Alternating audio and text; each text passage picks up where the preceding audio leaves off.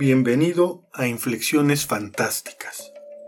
En este podcast podrás encontrar historias cortas que se inscriben en el territorio de lo fantástico, la ciencia ficción, el horror y otras variantes de la llamada literatura de género. Episodio 7. Flaubert, segunda parte.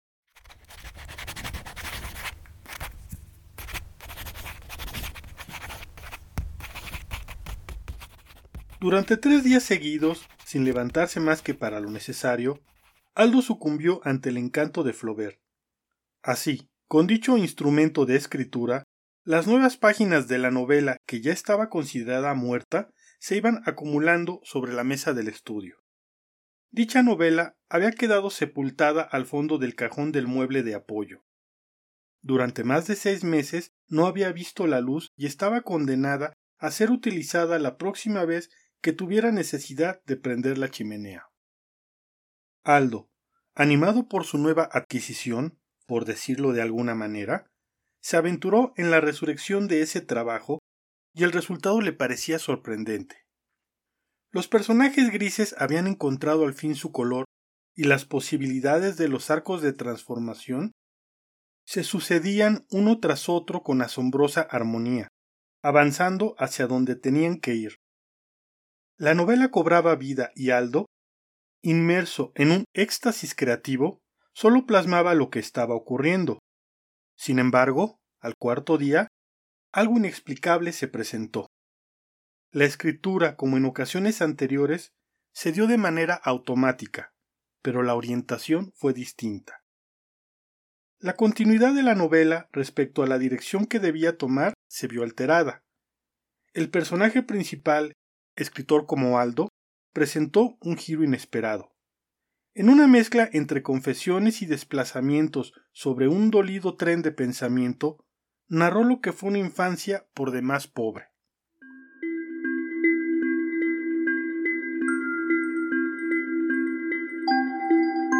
Producto de un amor adolescente, su madre dio a luz cuando apenas contaba con 17 años. Su padre, proveniente de un entorno de recursos y un ambiguo sentido del deber, se escudó tras de una familia sobreprotectora que evitó a toda costa el enfrentamiento de su responsabilidad. El mozalbete se nunca apareció para dar la cara. La muchacha, en cambio, privada de su libertad, de la época de su juventud y rodeada de carencias como consecuencia de sus actos, cometió un nuevo error al juntarse con un hombre mayor que la aceptó con su hijo y prometió reparar, únicamente de palabra, su condición económica. El personaje principal narró el infierno vivido por su madre y por él ante los abusos físicos y psicológicos de aquel hombre. La emancipación del personaje con respecto a aquella situación sucedió con la temprana muerte de su madre por uno de esos abusos. El siguiente paso fue la consignación del todavía niño a una casa hogar donde los atropellos solo fueron distintos. El personaje principal no quiso decir más. Aquella sesión de escritura culminó con un serio desgaste en el ánimo de Aldo. Sin saber cómo llegó a ese punto, la remembranza de su propia historia, contada por uno de sus personajes, le instó a volver a revivir todos los golpes, ofensas, humillaciones e injusticias de un pasado con el que evitaba a toda costa relacionarse. El resto de la noche, consecuentemente, se dedicó a beber lo que encontró hasta quedarse dormido sobre la mesa.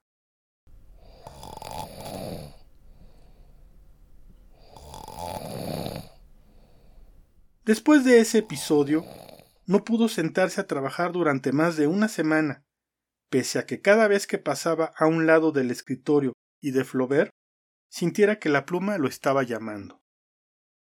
Cuando logró, o al menos pensó que había logrado, apaciguar a los demonios de su ayer, se sentó nuevamente a trabajar en la historia, estando atento en no caer en una circunstancia similar a la anterior. En ese nuevo inicio las cosas marcharon bien y de manera vertiginosa. Con gran entusiasmo, pudo incluso vislumbrar a distancia corta lo que se anunciaba como la terminación del primer borrador de la novela. En la presentación del clímax, el personaje principal quedó desnudo, parado frente a un espejo de cuerpo entero.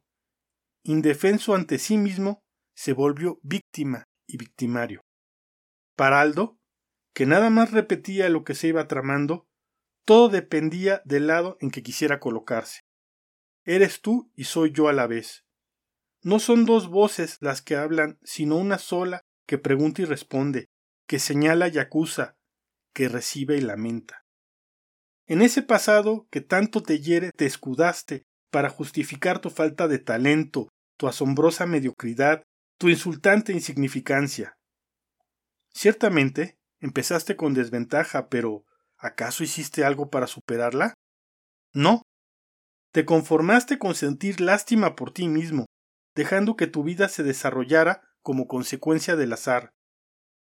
No tuviste la fuerza para tomar el timón, para estampar un norte. De todos modos, tampoco hubiera marcado gran diferencia, ¿verdad?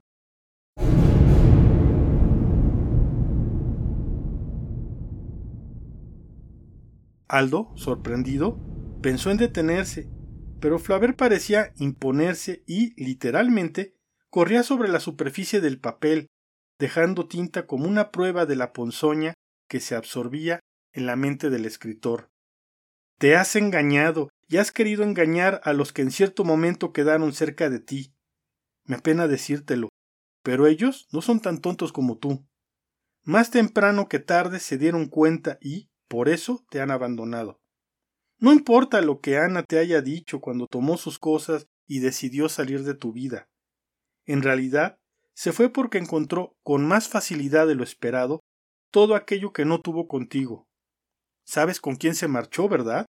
Sabes que te traicionaba con tu supuesto mejor amigo. No tuviste el coraje para confrontarla a ella ni a él. Preferiste tragarte sus mentiras, las mentiras de los dos.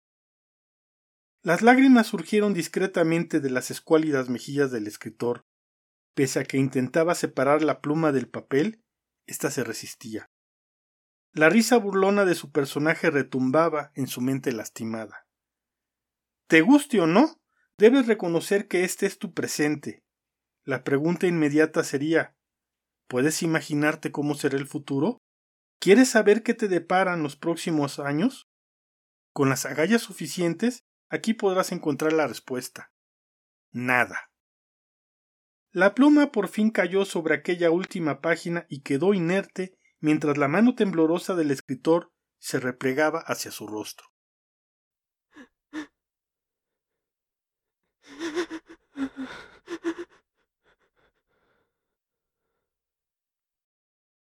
Aún era temprano, pero Aldo ya estaba listo.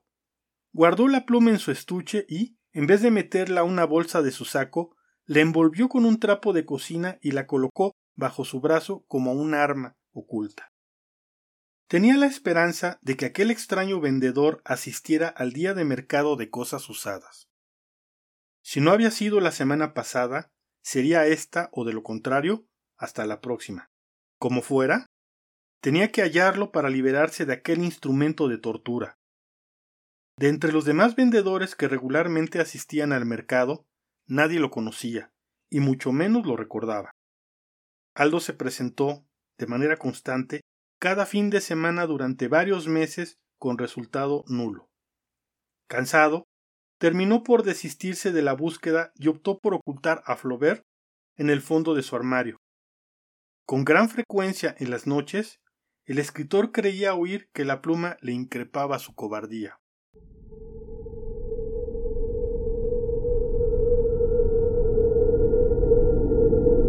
La novela, por su lado, quedó relegada a una orilla de la mesa, siempre haciéndose presente. Aldo pensó en quemarla, pero ni siquiera podía acercarse para simplemente guardarla. Era como si estuviera protegida por alguna entidad misteriosa. La cuestión es que estaba acorralado por dos frentes. Una honda depresión se instauró en su espíritu y, si bien pasó por la mente la absurda idea de una triste salida, casi de inmediato consideró una propuesta alterna. Estaba convencido que Flaubert lo convocaba de manera insistente para terminar la novela. pero él tenía miedo de enfrentarse nuevamente con su personaje principal. Como era evidente que no podría escapar, decidió afrontar el problema, pero con algunos cambios substanciales. Abrió el armario y sacó a la pluma amortajada. Casi podía jurar que estaba más liviana ahora que la recobraba que cuando la encerró para olvidarse de ella. La colocó sobre la mesa y jaló el manuscrito. Trató de relajarse y empezó a escribir. La nueva escena abría con la repentina muerte del personaje principal. Su pasado, su presente y su futuro, ahora inconcluso, serían el punto de partida de una desconocida trama. No habría un protagonista que ocupara su lugar. A lo mucho, permitiría que se refirieran a él, pero con sus extensas reservas, sin abordar temas personales. Después de todo, si es que habría de seguir con la novela, sería bajo sus condiciones. Con la libertad que había experimentado cada vez que se planteaba un nuevo comienzo, partió de una escena donde el resto de sus personajes se reunían para hablar simplemente de sus vidas.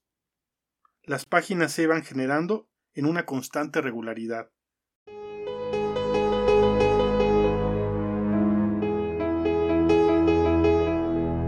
Cuando alguien mencionó el último trabajo que había dejado el personaje fallecido, las alarmas de Aldo se activaron. Frenó el ritmo de escritura y quedó pendiente de las respuestas de los demás. Pero en ese momento nadie agregó nada. Siguieron hablando de la monotonía de sus rutinas y de los horizontes que esperaban alcanzar.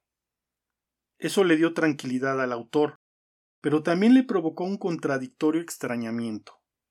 Le pareció desconcertante que, más adelante, en dicha reunión de personajes, la única referencia hecha fuera sobre Max Beerbohm y la historia de Enoch Swams.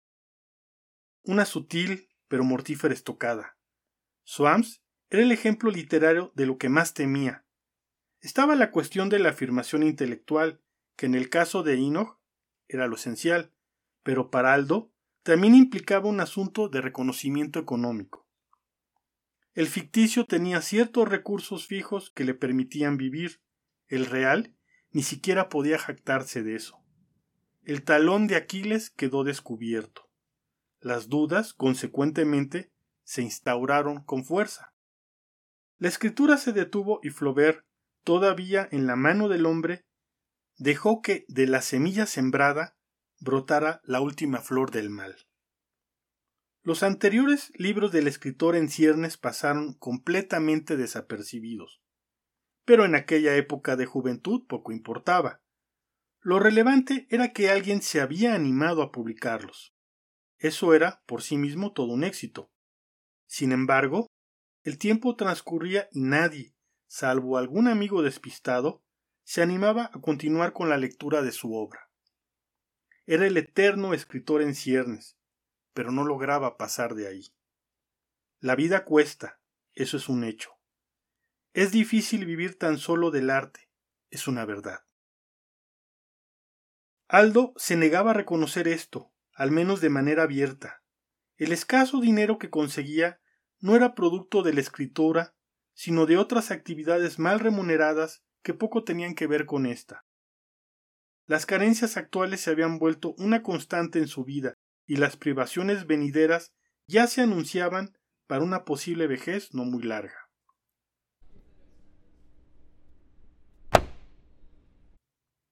La pluma quedó tendida sobre la novela. Perpendicular al hombre lo tenía encañonado. Aldo observó a Flaubert y así, en una diabólica conjunción, sólo pudo ver las imágenes de su pasado, su presente y lo que le deparaba el futuro como una línea continua y única de su vida. Como caballo perchero, solo veía de frente lo que la pluma le mostraba, sin que pudiera cuestionar la existencia de nada más que eso. Ante tales restricciones de su campo mental, el panorama del escritor reflejó una ausencia de esperanza. Así, manipulado por completo, era empujado a una sola y triste salida que, aunque de manera somera, ya previamente se le había sugerido. Todo lo anterior apuntaba a desembocar en ese preciso momento, Ahora correspondía a Aldo tomar la decisión de resistir e imponerse, o ceder y doblegarse ante aquella perversa voluntad.